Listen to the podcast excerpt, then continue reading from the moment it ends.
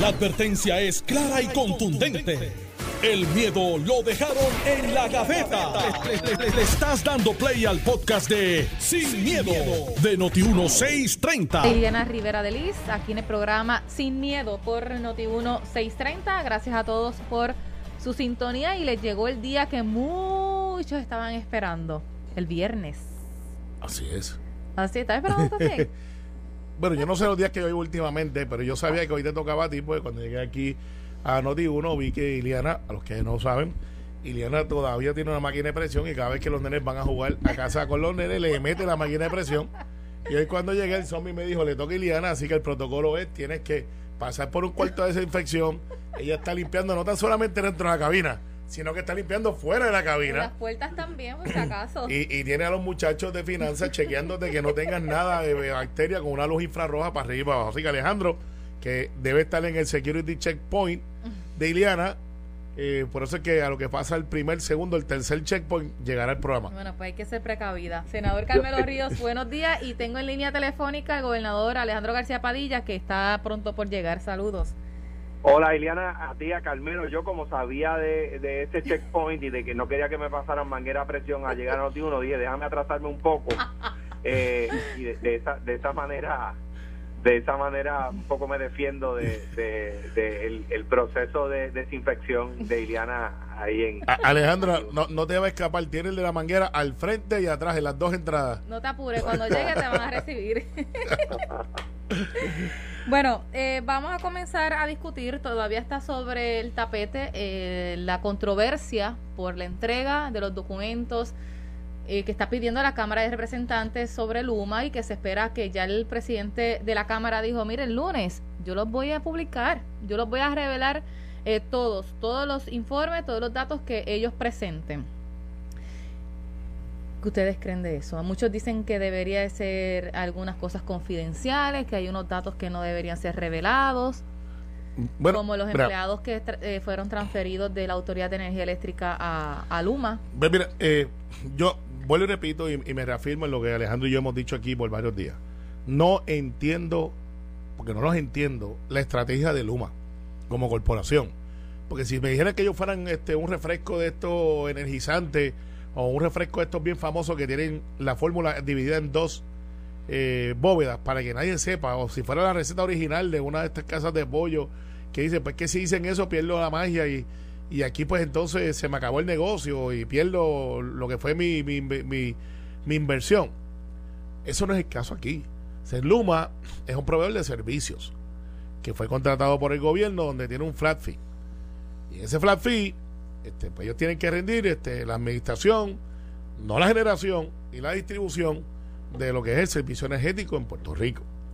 Habiéndote dicho eso, una de cal y una de arena, yo estoy haciendo unas expresiones públicas ahorita, las escucho aquí primero en Noti1, pero ahora las estoy difundiendo a través de un comunicado, instándole a la Cámara de Representantes que cuando el lunes el señor Stenby radique la información, que en mi opinión debió haber radicado cuando el juez lo dijo, no cuando él le dé la gana, eh, que el lunes, cuando ya esta información esté ahí, y todo el mundo se asombre o no se asombre de lo que son los salarios, de lo que está pasando en Luma internamente, administrativamente, que no incide en si el servicio mejora o no, más allá del entretenimiento de, wow, mira lo que cobra, mira, con eso vienen 20 celadores más, no, con eso yo vengo 15 maestros, con eso yo arreglo dos escuelas, con eso yo hago siete centros comunales, o dos, o tres, esta clase de análisis, que se concentren en las cosas que tienen que hacer y que dejen la excusa, porque aquí, eh, y yo difiero de alguna gente en mi partido, que dicen esto es importante,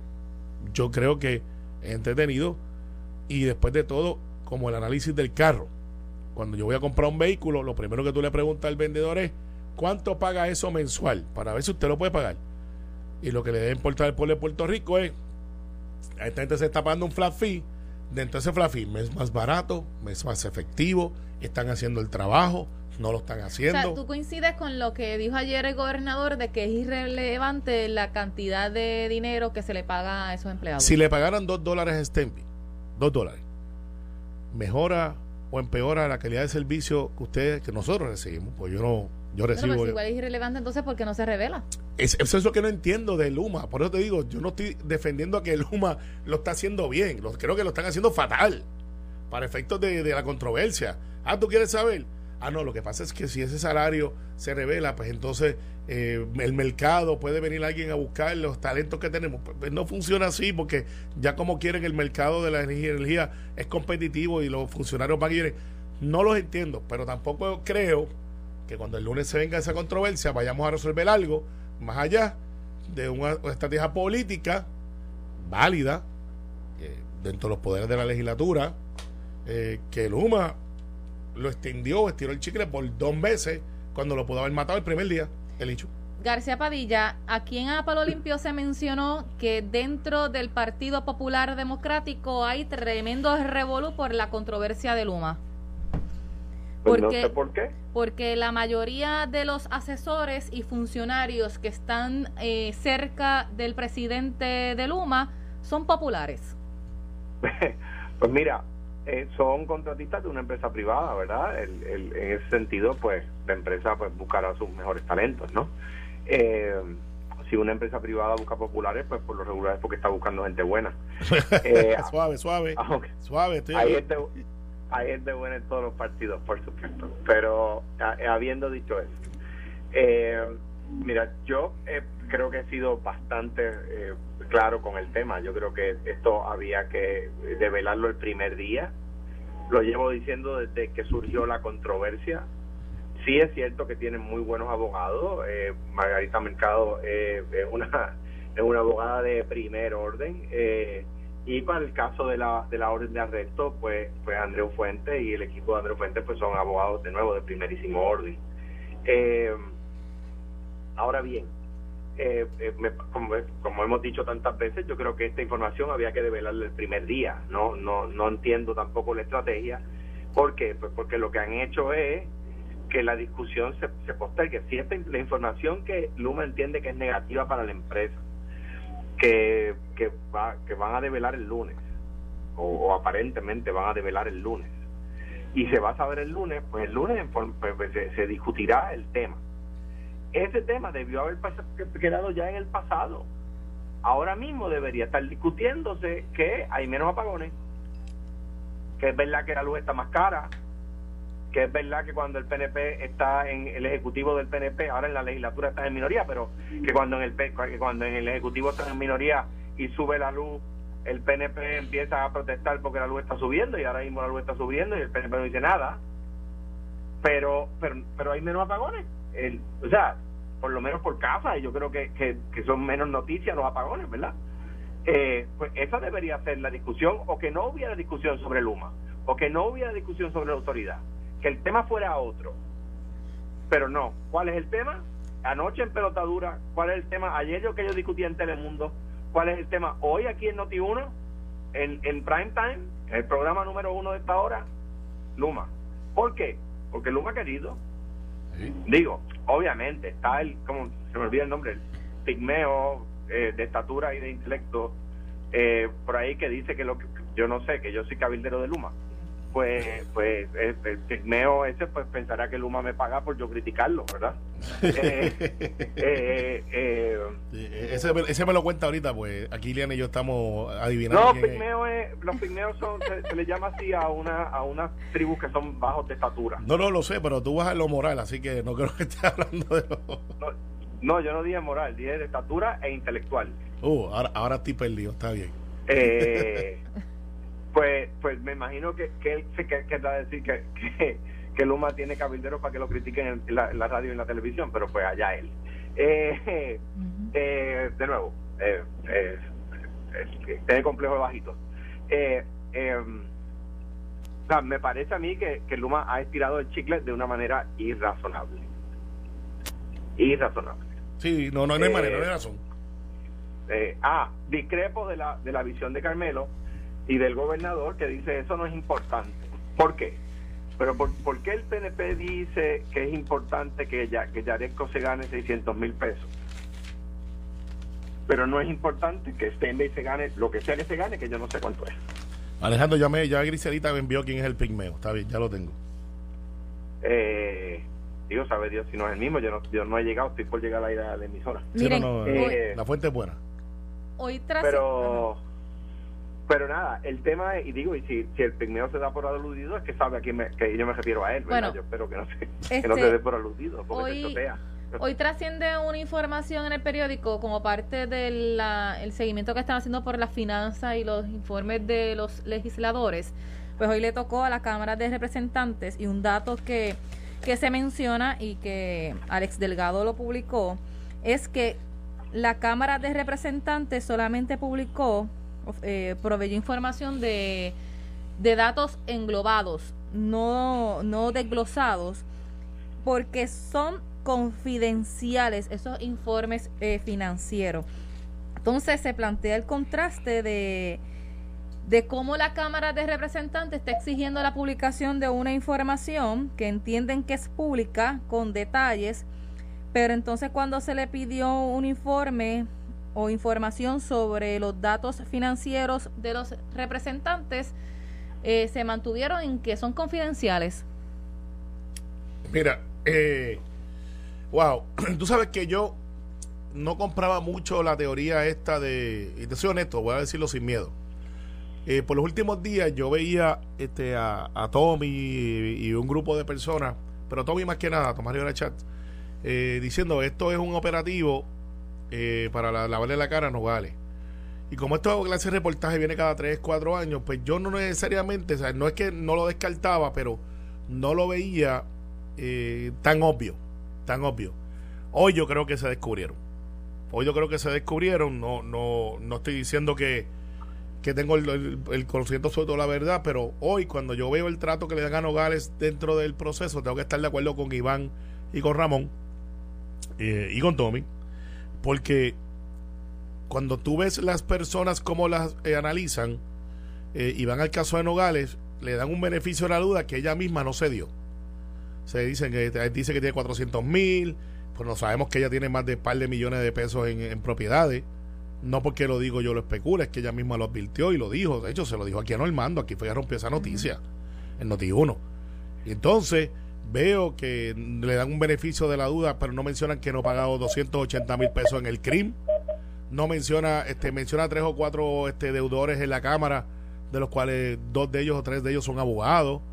Y, y, y, le da un énfasis eh, a los que no tienen chavos, a los que están empezando y tiran fotos de legisladores que aparentemente pues no, no, no tienen esa, esa finanza. Entonces hablan de Connie Varela que todos sabemos que tenía una agencia de viaje, que antes de entrar a la legislatura y su esposa la mantuvo. Eh, y tratan de, de, esconder la cosa y cuando tú miras Nogales parece que está en los, obituarios, eh, donde no, nadie lo mira. Muy chiquito, cuando debió haber sido representante debe 280 mil pesos en el crimen. Representante no reporta 5, 6, 7 propiedades. Representante, ¿sabes?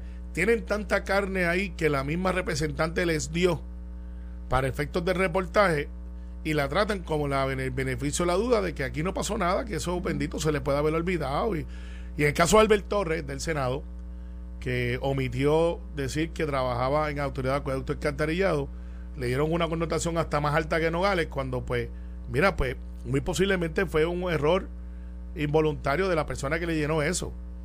Eh, porque Albert Torres trabaja en acueducto, no es como que él lo estaba escondiendo, y yo no estoy aquí para defender a Albert, pero cuando tú ves el trato que dan a Albert por decir que no trabajaba o no reportar que no trabajó en acueducto alcantarillado, cuando es algo corroborable, enmendable, decir, miren, la persona que me llenó el informe no lo puso, pero es obvio que yo trabajo en acueducto, yo vengo de ahí, tengo una licencia de insueldo, eh, no estoy escondiendo contribuciones, no estoy este, obviando propiedades. Y en el caso de Nogales, mira lo que dicen, posee propiedades valoradas en más de 400 mil. Ella mismo dijo en Noti1 que tiene un par de millones de propiedades. Pero cuando tú miras lo que hablan de ella, en ese reportaje, le digan menos de un párrafo. Pero ella dijo que no es de ella, que es su mamá. Pero a la misma vez que ella no tiene nada que ver, pero después dijo que sí. la noticia empezó aquí en Noti1, cuando de su boquita de comer ella dijo todas estas cosas. Entonces la gente dijo, ah, bueno, pues a lo mejor se equivocó. Pero lo que ella hizo como operación matemática o de real estate tiene el efecto de una posibilidad de evasión contributiva en el crimen y de unos aspectos legales que pudieran incidir en delito. Pero el periódico no dice eso y le pone el retrato de otro representante, mira ahí dice, eh, los nuevos, con bolsillo a cada lado, y ponen la foto del representante José Carlos... Eh, Jesse Cortés. Jesse Cortés. Pues cuál es el problema que le haya entrado a la cámara con chavo sin chavo, eso no es un hecho. Ahora, míralo al lado, Nogales, valoran más de 400 mil, pero en esa misma noticia Nogales ponen a Connie, que como decía Alejandro, fuera, eh, estaba en transición en el checkpoint de seguridad de, Liliana. Pues Connie tenía una agencia de pasajes y su esposa que era muy conocida antes, ¿sabes? Eh, Connie eh, nunca se escondió a eso y lleva tanto tiempo en la legislatura llenando informes de ética. O sea, mira el trato que le dan a los, a, los, a los que están ahí versus Nogales. Y eso a mí entonces sí me abre la, curiosidad de por qué le dan un trato preferencial a Nogales. De hecho, no, a Mariana la ponen con, ahí con un grupo. Con un grupo, eso es lo que estoy diciendo.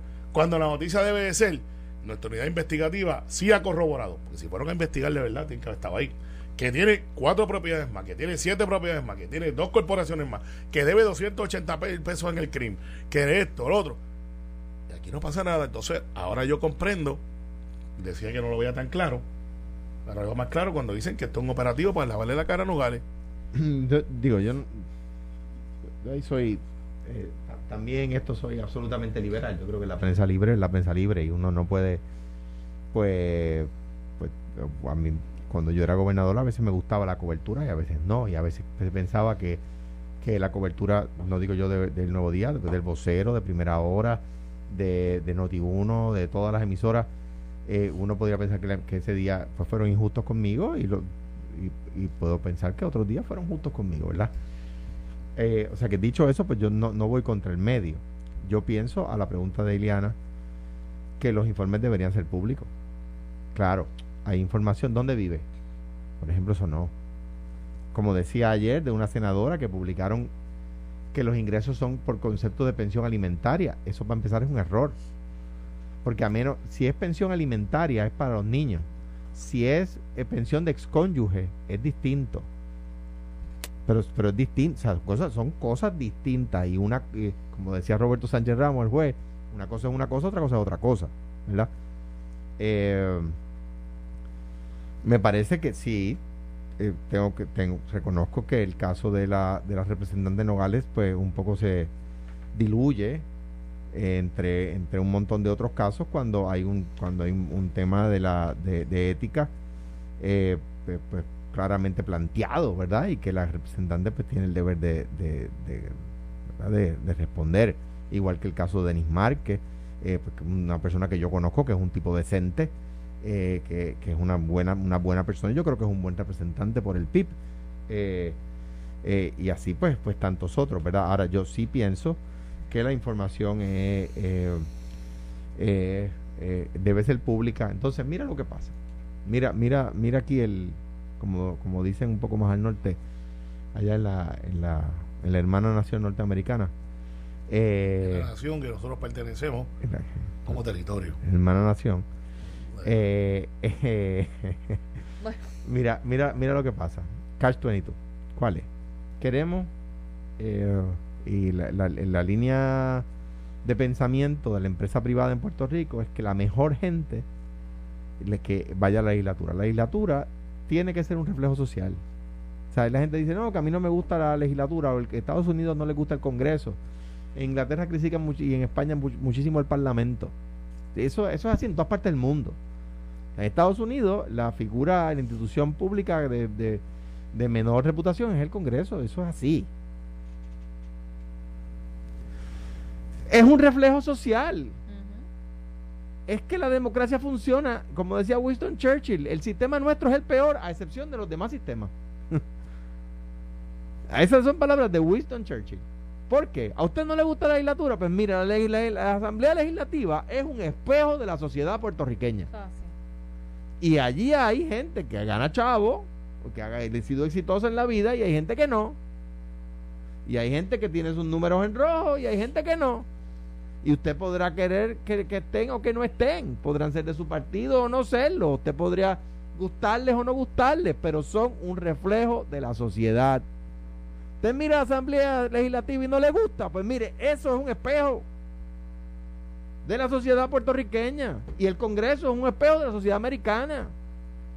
Y cuando usted tiene la oportunidad que ha tenido Carmelo y que alguna vez yo tuve de ir allí a reunirse con congresistas, se da cuenta que no son mejores que nuestros legisladores. Y que proporcionalmente están los buenos y los regulares y los no tan buenos, están eh, proporcionalmente eh, en la misma representación.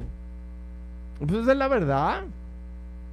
Yo me reuní con congresistas que eran personas ilustres, ilustradas, debo decir. Personas ilustradas. Y me, encontré, y me reuní con congresistas que, porque simplemente no tenían dos dedos de frente. Y usted puede ir al, al Capitolio en Puerto Rico y va a encontrarse personas ilustres, ilustradas, personas inteligentes, que han estudiado, que son capaces, y personas que no tienen dos dedos de frente. Esa es la verdad. Pero, ah, ¿qué es lo que pasa? Que se supone que la Asamblea Legislativa sea representante de la sociedad puertorriqueña. ¿Y qué hay en la sociedad puertorriqueña? Gente ilustrada y gente que no tiene dos dedos de frente.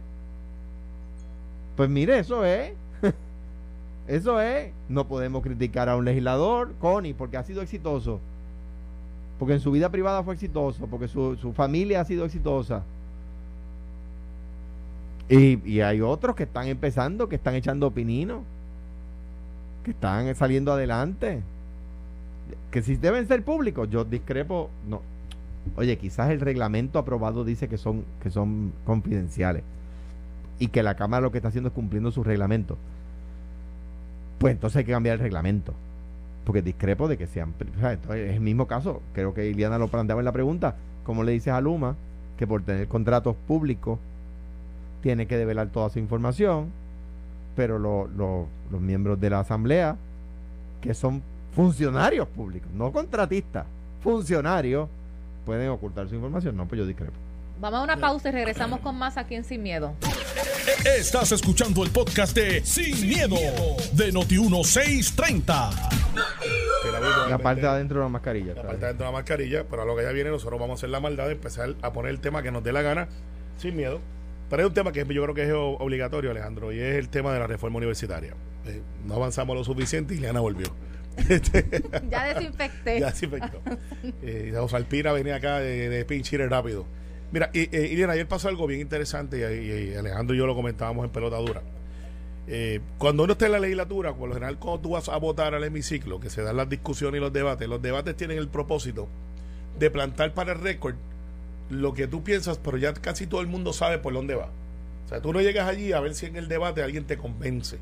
Tú llegas allí para récord, decir, miren, yo estoy votando a favor de esta medida por esto. Y por lo general, tú haces el conteo de cabezas como portavoz que fui de la mayoría, antes de, en los caucus, quiénes están a favor de esta medida, quiénes están, sobre todo las que son controversiales. Y ayer este, se dio algo atípico, la reforma universitaria.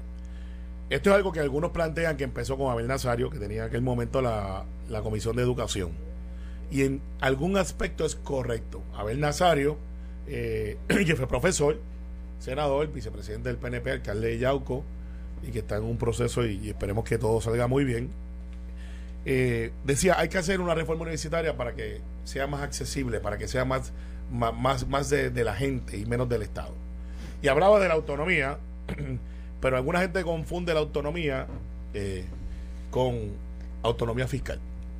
Porque entonces pues empezaron a trastear con eso y, y bipartitamente perdón, pues, bipartitamente, porque no del PNP y Partido Popular, algunos miembros del Partido Popular y, el, Victoria Ciudadana y, Victoria Ciudadana más, más que nada y el PIB empezaron a decir, pues esa es la manera de hacerlo. ¿Y qué fue lo que hicieron? Y mucha gente dice, ah, pues que los partidos políticos quieren mantener el control de la Universidad de Puerto Rico con un balón político. Nada más lejos de la verdad. El actual presidente interina que fue escogida por la Junta no es afiliado al Partido No Progresista. De hecho, la, imputación que le hacen es que es independentista. Eso no es una imputación. Eh, bueno, pero la, imputación lo digo en análisis político. Es que es independentista. Y está allí de rectora de la Universidad de Puerto Rico a, todas sus anchas. Y hay rectores que son populares y hay rectores que son PNP. Y, y, hay profesores en su mayoría que son independentistas. Y, ¿cuál, ¿cuál es el hecho? el hecho aquí es que lo que trataron de hacer, y que José Luis Dalmau yo creo que con éxito pudo plantear como presidente del Senado, es mover varios votos. ¿Cómo lo hizo? Pues él habló en los turnos que yo reconozco que fueron sustantivos, porque hubo unos turnos allí que parecían unos poemas y no dijeron nada. Pero hay turnos de Anaíl Rivera que ya defendió su punto y dijo, esta es la razón y yo me he criado ahí. Profesor Bernabe, que es de allí, dijo, yo soy profesor, lo cual hoy planteó una pregunta si él podía votar, porque eso como parecería un conflicto. No estoy diciendo que lo tiene, pero estaba ahí. Yo pienso que no, que no lo tiene. No, no, por eso, pero lo planteo porque pues, por lo general hay senadores que son aún más cuidadosos. Y dicen, pues no, no voy a votar porque me puedo beneficiar de alguna manera, aunque sea este. Al final, eh, José Luis tomó un turno y dijo, lo que pasa es que hay una cláusula, y está ahí lo que quiero concentrarme en menos de 30 segundos, para que Alejandro, que sé que tiene intereses por la porque su, su hermano fue presidente de Puerto Rico. Tú eres egresado ahí, ¿verdad? Sí, señor. Bachillerato. Bachillerato, pues ustedes vean que hay que hacer una reforma. Pero este, para efectos de lo que realmente pasó, es que dijo, lo que pasa es que lo que están haciendo es que los estudiantes ahora sean los que escojan los rectores, los estudiantes son los que van a escoger este, quiénes son los que manejan los profesores, evaluaciones, y se invierte el proceso de que tú en vez de ir a buscar una educación, se convierte en que esta es un sistema cooperativista, que uno diría, pues eso es bueno, donde los estudiantes manejan y, el directivo está a merced de los estudiantes y, lo que puede hacer. Y tú dirás, ¿eso es bueno? Bueno, depende, porque hay un grupo de estudiantes pequeños que se ha estabilizado en una agenda política escondida ahí, que no necesariamente es el estudio, sino que ahora mismo tienen cerrada la universidad cuando hay un montón de gente que quiere estudiar y no los permiten. Al final, la Junta era de 14, uno o 7 nombrados por el gobernador, y Bernabe decía, pero es que de los 13 que votan, de los que votan, porque 14 es el secretario de Educación, pero no votaría, 7 los escoge el gobernador, así que siempre tendrían la mayoría. Entonces Dalmau los pone cubierto y le dice, lo que pasa es que esos 7 son los que los estudiantes le van a decir al gobernador que puede nombrar. O sea que son los 13. El gobernador no puede escoger a nadie más. Y eso es una gran este, contradicción, además de que el debate si la Middle State, que es la que acredita a las universidades y las escuelas, si con los parámetros que está establecido cumplía y se perderíamos la acreditación y las becas y toda la universidad. Y con esto los dejo para que Alejandro coja la batuta ahí. Al final, al final, hubo senadores que lo repensaron. Y eso es justo. Ramosito Ruiz se quedó allí y dijo, yo más tengo. Creo que el presidente del Senado tiene un gran punto. Y no pasó la reforma. Pues se acabó. No hay reforma de esa manera. Ah, que hay que hacer otra cosa. Sí, pero nunca, yo cuando fui a estudiar a la escuela universidad dije, déjame ver qué universidad yo puedo escoger los profesores, el decano, el presidente, porque si yo soy el que le escojo, entonces yo voy para allá. Yo fui allí a buscar una educación y mi mentalidad es sácame de aquí lo más pronto posible para ir a ser chavito, para ir a, a producir, no para yo quedarme allí 20 años siendo estudiante profesional, como algunos que los vemos en las protestas desde que yo estoy en high school. Alejandro. Mira, eh, eh, la universidad es un tema complejo y que no se limita que sus repercusiones no, se quedan dentro de las verjas de los, de los 11 recintos. Yo creo que, a, través del camino eh, es correcto que hay eh, agendas políticas dentro de la universidad, pero yo creo que lo que han hecho también mucho daño las agendas políticas fuera de la universidad.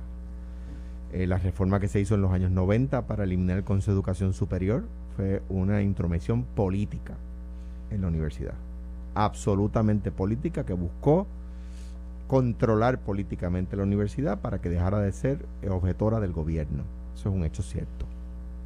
es un hecho cierto. Eh, la universidad, yo creo que hay que, hay que reformular su ley para que eh, sea autónoma, no solamente en términos eh, de capital, en términos de sus ingresos, que no se está honrando su fórmula. De hecho, eh, las únicas dos instituciones públicas a las que en mi gobierno no se les redujo el presupuesto fue la universidad y fue la policía de Puerto Rico. Recordarán que yo cogí el, el, gobierno cuando el crimen estaba en su punto más alto en la historia. Gracias a Dios lo entregué en su punto más bajo en los últimos 40 años. O sea, yo creo que es necesaria una reforma. Yo no he leído el proyecto como para criticarlo, como lo, como lo ha podido hacer Carmelo, porque, porque estuvo allí, lo pudo leer y pudo votar sobre él. Lo cierto es que la autonomía universitaria eh, no es independencia universitaria, es autonomía. No, es lo mismo. Eh, cuando Muñoz Marín se oponía o tenía algún issue con la presidencia Jaime Benítez, la junta de la universidad, el consejo de la universidad, le dijo al gobernador, mire, usted no tiene nada que decir. Le dijo a Muñoz Marín, en el periódico. No, mire, el gobernador no tiene nada que opinar sobre a quién la junta escoge como presidente. Así. Eso no se lo dijo al gobernador Pierluisi, ni al gobernador García Padilla, ni al gobernador Rosselló, padre o hijo. Se lo dijo a Muñoz Marín, que ganaba con el 70% de los votos. Entonces, ¿qué pasa? Eso era una universidad autónoma, una universidad que producía patentes, una universidad que echaba hacia adelante. ¿Verdad? Eh, me parece a mí que eh, las fuerzas políticas de afuera de la universidad han demasiadas veces impactado negativamente la universidad. A que adentro de la universidad también hay fuerzas políticas, sí las hay. Que adentro de la universidad también hay agendas políticas, agenda política, lo vimos el otro día, cuando un grupo de personas con, ciertos complejos intelectuales quisieron caerle encima a Severino y a Urayoan y que le llevaron un chisme al FEI. Gracias a Dios que el juez vio que eso no, pasaba de chisme. No, no, de hecho, no, no llegaba a chisme. Entonces, ¿qué pasa? Que allí adentro hay fuerzas políticas, pues claro. Esta reforma viene de una fuerza política, de gente que no necesariamente están en partidos pues políticos de mayoría, pero quieren agenciarse una universidad latinoamericana en, especialidad en dictaduras. No, pero espérate, no, yo, yo Algunos, no yo, sí, no, hay además que yo discrepo del concepto porque en Latinoamérica hay universidades de primerísimo orden. Pero lo dije eh, de, en dictaduras. en Estados Unidos, en, en, Latinoamérica hay universidades que, que son mejores que algunas universidades americanas.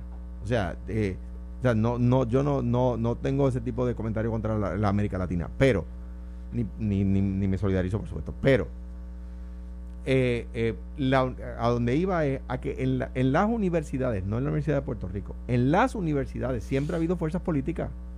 Porque las universidades promueven el pensamiento, porque las universidades promueven el pensamiento crítico, porque las universidades tienen, gracias a Dios, libertad de cátedra. No, en Venezuela y en Nicaragua no pero, pero, pero te, la, te la picháis por debajo del brazo para que, para que le hiciera su exactamente. Sí, pero pues esas son las que me refería. Eh, eh, en, en, en, la universidad se promueve el pensamiento crítico, pues por lo tanto el pensamiento crítico va a, a, redundar en ideas políticas y a promover ideas políticas y a promover pensamientos políticos. Y hay libertad de cátedra. Y por supuesto los profesores teniendo libertad de cátedra van a impulsar ideas y pensamientos y a retar y a cucar el pensamiento de los estudiantes. O sea, que, el que en la universidad haya fuerzas políticas, pues las ha habido siempre y las va a haber siempre en todas las universidades del mundo, públicas y privadas. Siempre. ¿A quién macanea Ortega, el amigo de los del PIB, en Nicaragua? A los estudiantes. Pero ahí vale, ahí, ahí, no importa. A los estudiantes. Es diferente. Ah. Lo que pasa es que hay que velar, la universidad también tiene que velar por evitar los excesos, ¿verdad? por ejemplo, no se me olvida que el estudiante que, muy injustamente fue y le puso comida de perro a una línea de policía. Eso fue una falta de respeto. ¿eh? Eso no estuvo bien. Y eso no se puede aplaudir. Uno defiende la autonomía universitaria, pero, pero, pero no puede aplaudir esa gestión de aquel estudiante, ¿verdad? Eh, claro, esa golondina no hace verano, eso no es la universidad. Y, y, siempre digo esto porque, porque es una frase que yo acuñé en mi gobierno. La universidad no es un gasto, la universidad es una inversión. Más del 50% del Producto Interno Bruto, por ciento del Producto Interno Bruto, o sea, más de la mitad de la economía, de la riqueza que se genera en Puerto Rico, depende de dos elementos principales. La Universidad de Puerto Rico, número uno. Número dos, de los incentivos en los impuestos, que no pagan impuestos federales, las fábricas. Sin la universidad, o, no dije y, sin la universidad o sin los impuestos, sin, la excepción de impuestos federales, las fábricas no están. Y se va la mitad de la riqueza del país. O sea que la universidad hay que defenderla. Si no es ese proyecto, que sea otro, pero que le devuelva a la universidad su autonomía. Bueno, ya estaremos pendientes que pase. Eh, si este proyecto puede volverse a considerar. Este proyecto, una de las personas que ganó la votación, es decir, de los que votó no, puede pedir reconsideración. No creo que vaya a volver a pasar. Yo creo que ese es un caso cerrado. El presidente del Senado eh, no creo que lo tiene en su agenda, más allá de que vayamos a hacer otra cosa. Pero no va a ser ahora, porque ya se terminó el proceso. No, no, el lunes volvemos a la sesión. Terminamos el martes. ¿En aprobación de medidas? Eh, sí, pero se puede tener una reconsideración. No necesariamente pasa a la Cámara, pero tú puedes aprobar medidas hasta el último momento. Lo que no puede ser entonces es pasar a la Cámara en el cruce. O sea que no hay oportunidad de que se convierta en ley hasta enero. Eh, pero para la próxima sesión es donde único se puede pedir la reconsideración, después de esa sesión no. Yo creo que esto es caso cerrado ya en el Senado. Eh, no hay ambiente para esa medida tal y como está. eh, el orden jerárquico es los profesores, los directivos y los estudiantes en las aulas, cogiendo clases, haciéndose sentir, pero no manejando los la administración, porque no eso funciona así. Yo creo, yo creo que hay, que hay, que hay, que hay, ¿verdad? Hay mucho que andar y yo creo que los promotores de este proyecto pues debe, deben ahora trabajar uno que sea, ¿verdad? Que, que logre ese voto que falta y que sea un una buena medida. Este, pero como decíamos el, el viernes pasado creo que fue, o en estos días, ¿no? ¿Qué es lo, qué es lo que, que, que, vale más que mil, mil palabras? Una fotografía. Una fotografía. Bueno, muchachos, muchas gracias eh, por estar aquí en Sin Miedo. Les deseo un buen fin de semana. El viernes que viene estamos eh, en la convención El de la Junta Estatal del PNP. Ah. Te voy a invitar. nosotros no vamos para allá, pero pero te voy a invitar. porque pero allí como yo hago fasting puedo ir porque allí allí lo No, que hay eh, hambre y sueño. Por lo menos tomas café, No, no, hay café, hay café incluido. Esto fue, el podcast de Sin, miedo, de Noti1630. Dale play a tu podcast favorito a través de Apple Podcasts, Spotify, Google Podcasts, Stitcher y notiuno.com.